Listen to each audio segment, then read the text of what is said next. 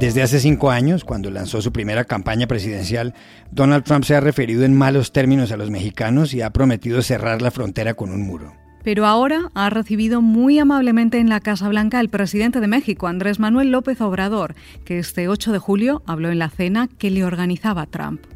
Fallaron los pronósticos, no nos peleamos, somos amigos y vamos a seguir siendo amigos. Y muchas gracias. ¿Qué explica el cambio de Trump y qué explica la cordialidad de López Obrador? En este episodio del Guapo consultamos voces muy autorizadas. Y a propósito de Trump, la Corte Suprema de Estados Unidos ha dictado un fallo según el cual el presidente tiene que entregar su declaración de renta a un fiscal en Nueva York. La sentencia la redactó el presidente del alto tribunal, el conservador John Roberts, que últimamente ha votado de forma adversa a la Casa Blanca. ¿Por qué? Hoy les damos detalles. Hola, bienvenidos a El Washington Post. Soy Juan Carlos Iragorri desde Bogotá. Soy Dorito Toribio desde Washington, D.C. Soy Jorge Espinosa desde Cajicá, al norte de Bogotá. Es viernes 10 de julio y esto es todo lo que usted debería saber hoy.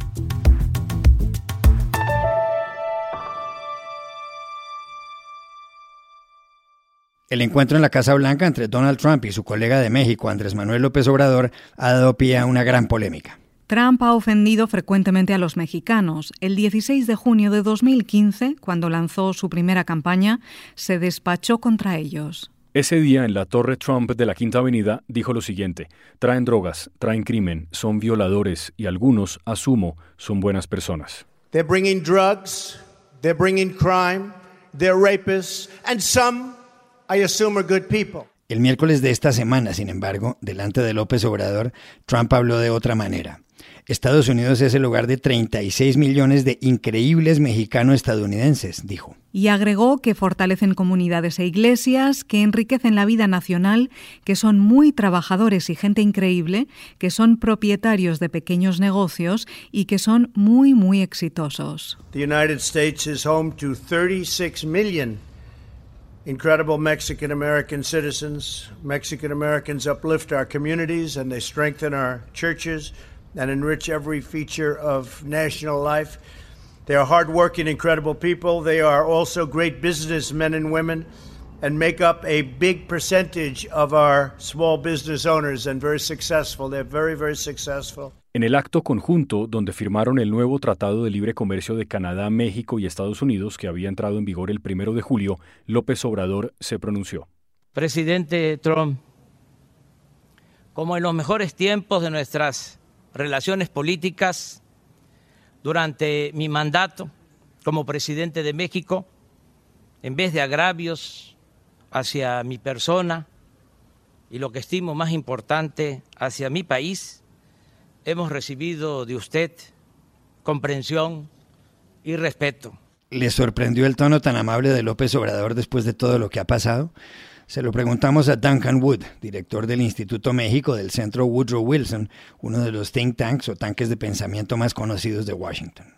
En el momento mismo sí me sorprendió, pero después pensando del contenido del discurso del presidente mexicano, Uh, empecé a pensar y, y, y, considerar que realmente es totalmente coherente, consistente con todo lo que ha, ha dicho durante su presidencia. Eh, de hecho, desde, desde, su elección en julio de dos, 2018, porque durante todo este tiempo, Andrés Manuel López Obrador ha tratado, intentado de, armar, formar una, relación más cercana con uh, el presidente Trump, de evitar cualquier conflicto y de enfocar en los temas de respeto mutuo entre los dos países. Incluso cuando el presidente Trump estaba diciendo cosas malas de México uh, durante el año pasado, el presidente López Obrador fue con su, uh, su base electoral, sus, uh, sus seguidores en un, un meeting y, y, ahí dijo a ellos, oye, ¿cómo debería responder yo?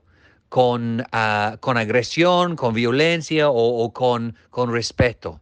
Y obviamente sus, sus seguidores dijeron que no, no, no, presidente, tienes que responder de una manera tranquila, con calma. Y entonces así es el personaje del, del presidente López Obrador. También le preguntamos a Duncan Wood si esta actitud de López Obrador ante Trump no le hará perder apoyo de sus seguidores. Lo fascinante de esto es de que el presidente López Obrador está recibiendo muchas, muchas críticas en México de, los medios de comunicación, um, de los élites intelectuales, um, en, en, las redes sociales también por el contenido de su discurso, sobre todo la parte en donde él dijo que el presidente Trump siempre ha mostrado respeto a los mexicanos y al México, porque básicamente no es, no es cierto. Todos sabemos que el presidente Trump ha insultado varias veces a, México, a los mexicanos. Pero aparte de esto, lo fascinante es de que ah, los mexicanos apoyan al presidente López Obrador en cuanto a su visita a Estados Unidos. En una encuesta reciente por parte del periódico, El Financiero, Ah, vimos que 59% de la población mexicana uh, apoyan a la visita a Washington. Entonces, yo no creo que va a tener un impacto ah, negativo para, para López Obrador en, en, México, pero tampoco le va a ayudar muchísimo. El impacto electoral, el, el, impacto político va a ser mucho más fuerte aquí en Estados Unidos. Y por eso estamos escuchando muchas quejas también de, los, uh, de varios uh, políticos demócratas y de la campaña del vicepresidente Joe Biden. Y es que conviene recordar que las elecciones presidenciales en Estados Unidos son el 3 de noviembre, es decir, en algo más de tres meses y medio. Vea Espinosa, un punto de vista adicional acerca de este asunto lo ha dado el periodista mexicano León Krause en una columna en Post Opinión de este diario. Krause tituló la columna La diplomacia de subordinación de AMLO en la Casa Blanca. Le preguntamos por qué. Porque el presidente de México visitó Washington para halagar, elogiar y agradecerle al presidente de Estados Unidos un supuesto trato respetuoso, digno y gentil con México y los mexicanos, y esto es insostenible e inadmisible. Los hechos demuestran otra cosa. Donald Trump eh, ha sido el presidente más antimexicano, más antiinmigrante de la historia moderna de Estados Unidos y que el presidente de México ah, haya decidido elogiarlo, halagarlo, eh, agradecerle esta supuesta, falsa en realidad, actitud respetuosa en la mismísima Casa Blanca y en el principio mismo de una campaña presidencial habla mucho más de subordinación, incluso habría quien pudiera sugerir de complicidad que de eh, diplomacia. Pero, ¿por qué ha actuado de ese modo López Obrador? ¿Qué buscaba entonces?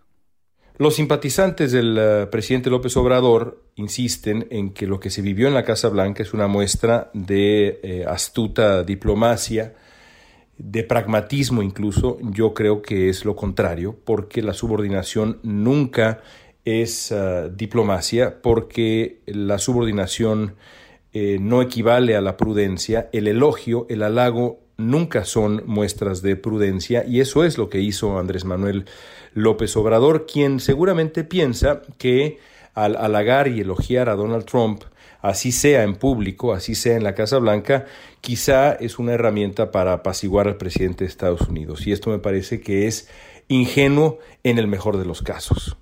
Simultáneamente decidimos consultar en México la opinión del también periodista Julio Astillero, columnista del diario La Jornada. Pues la verdad es que fue una visita que tuvo ganancia para los dos participantes, para los presidentes Donald Trump y para Andrés Manuel López Obrador. Una entrevista centrada en lo escénico, en lo inmediato, eh, redituó a ambas partes porque por una parte el presidente mexicano pudo mostrar que era capaz de generar un encuentro en el cual no hubiera impertinencias ni agravios contra México. Y por su parte el propio Donald Trump hizo una gala de corrección política de propaganda política para su causa de reelegirse y modificó la percepción y la narrativa respecto a lo que habían sido insultos contra los mexicanos y él ahora lo convirtió en una cascada de elogios y de consideraciones positivas. Un triunfo político de los dos en lo inmediato, en lo escénico, pero hay que analizar los detalles. Y le preguntamos asimismo a Julio Astillero si con la visita a Washington no va a perder respaldo popular López Obrador en su propio país.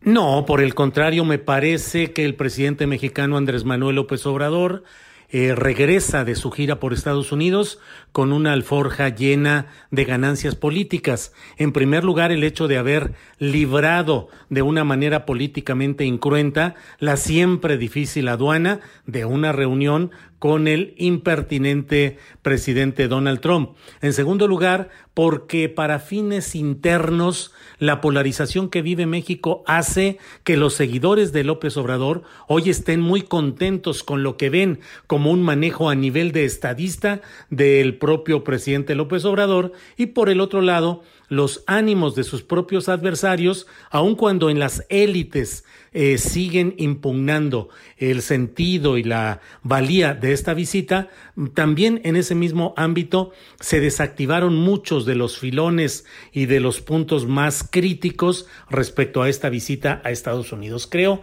que López Obrador gana con esta visita y que eso va a tener incluso consecuencias en la política interna, tomando en cuenta las elecciones intermedias de 2021.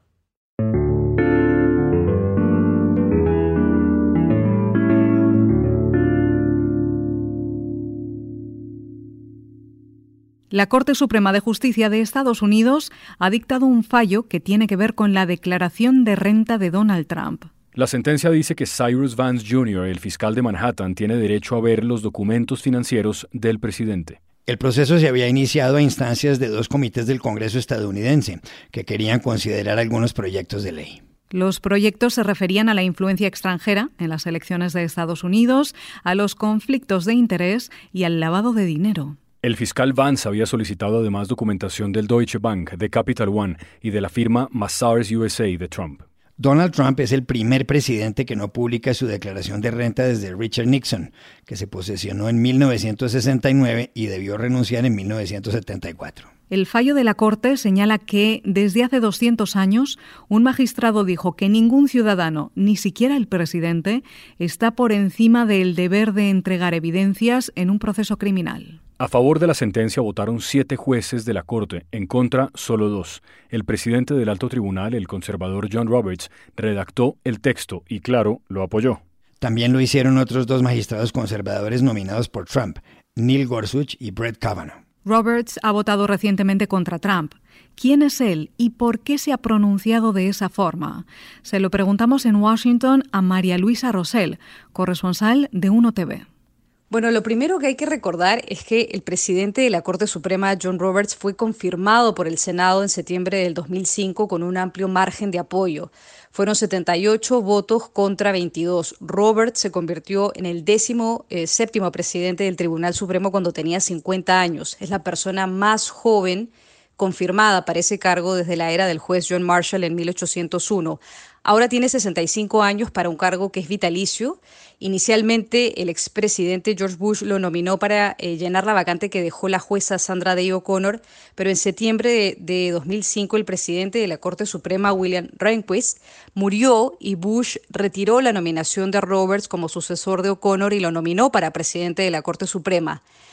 Debido a la composición actual de la Corte, el voto de John Roberts es crucial porque habiendo cuatro jueces de tendencia conservadora y cuatro liberal, es Roberts quien define las decisiones de la Corte Suprema. Lo hizo cuando votó a favor de mantener la ley de la salud promulgada por Obama.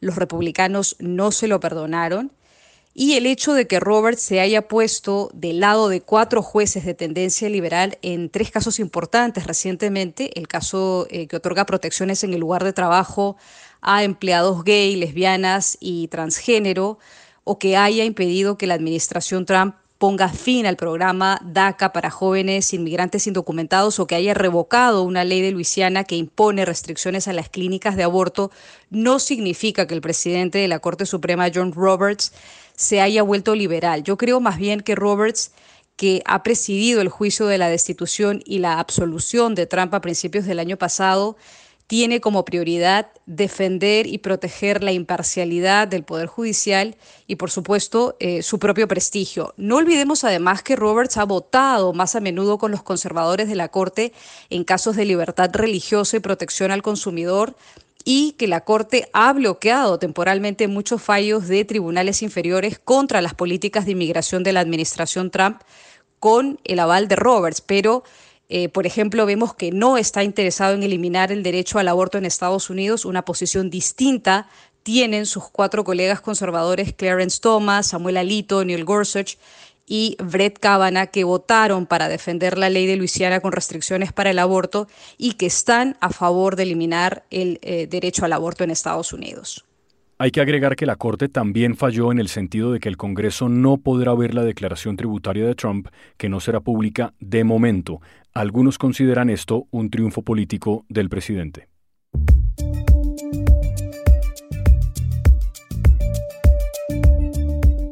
Y estas son otras cosas que usted también debería saber hoy. El presidente del Perú, Martín Vizcarra, que hace algo más de dos años se reemplazó a Pedro Pablo Kuczynski, acaba de anunciar la fecha de los comicios de donde saldrá su sucesor. Cumpliendo mi compromiso, porque soy una persona de palabra que siempre cumple con sus compromisos, muestro aquí al país el decreto supremo que dice convocan a elecciones generales para el 11 de abril del 2021. Si se requiere una segunda vuelta será el 6 de julio. Según un sondeo reciente de Ipsos Perú, George Forsyth, alcalde de La Victoria, un distrito de la provincia de Lima, es el favorito con el 23% de las preferencias. Lo siguen el congresista Daniel Urresti con el 12 y Salvador del Solar un punto por debajo. El alcalde de Seúl, Park Wan-sun, fue hallado muerto cerca de una de las colinas de la capital de Corea del Sur. Tenía 64 años y se especulaba que iba a ser candidato para reemplazar al presidente Moon Jae-in. Su hija señaló que dejó una especie de testamento. Esta semana su secretaria, desde 2017, lo había denunciado por acoso sexual. Park era abogado y se había declarado públicamente partidario del movimiento Me Too. La Organización Mundial de la Salud ha admitido que crece la evidencia según la cual el coronavirus se puede transmitir mediante partículas que están en el aire. Al momento de grabar este podcast, el número de fallecimientos superaba los 551.000 en todo el mundo y había 12,1 millones de personas contagiadas, entre ellas la presidenta interina de Bolivia, Yanine Áñez, y el dirigente chavista Diosdado Cabello, según anunciaron los dos. Y aquí termina el episodio de hoy de El Washington Post, el guapo. Por favor, por favor, cuídense mucho. Y pueden suscribirse a nuestro podcast en nuestro sitio web, elwashingtonpost.com, seguirnos en nuestra cuenta de Twitter, arroba el post, y también nos encontrarán en Facebook buscando el Post Podcast. Chao, hasta la próxima.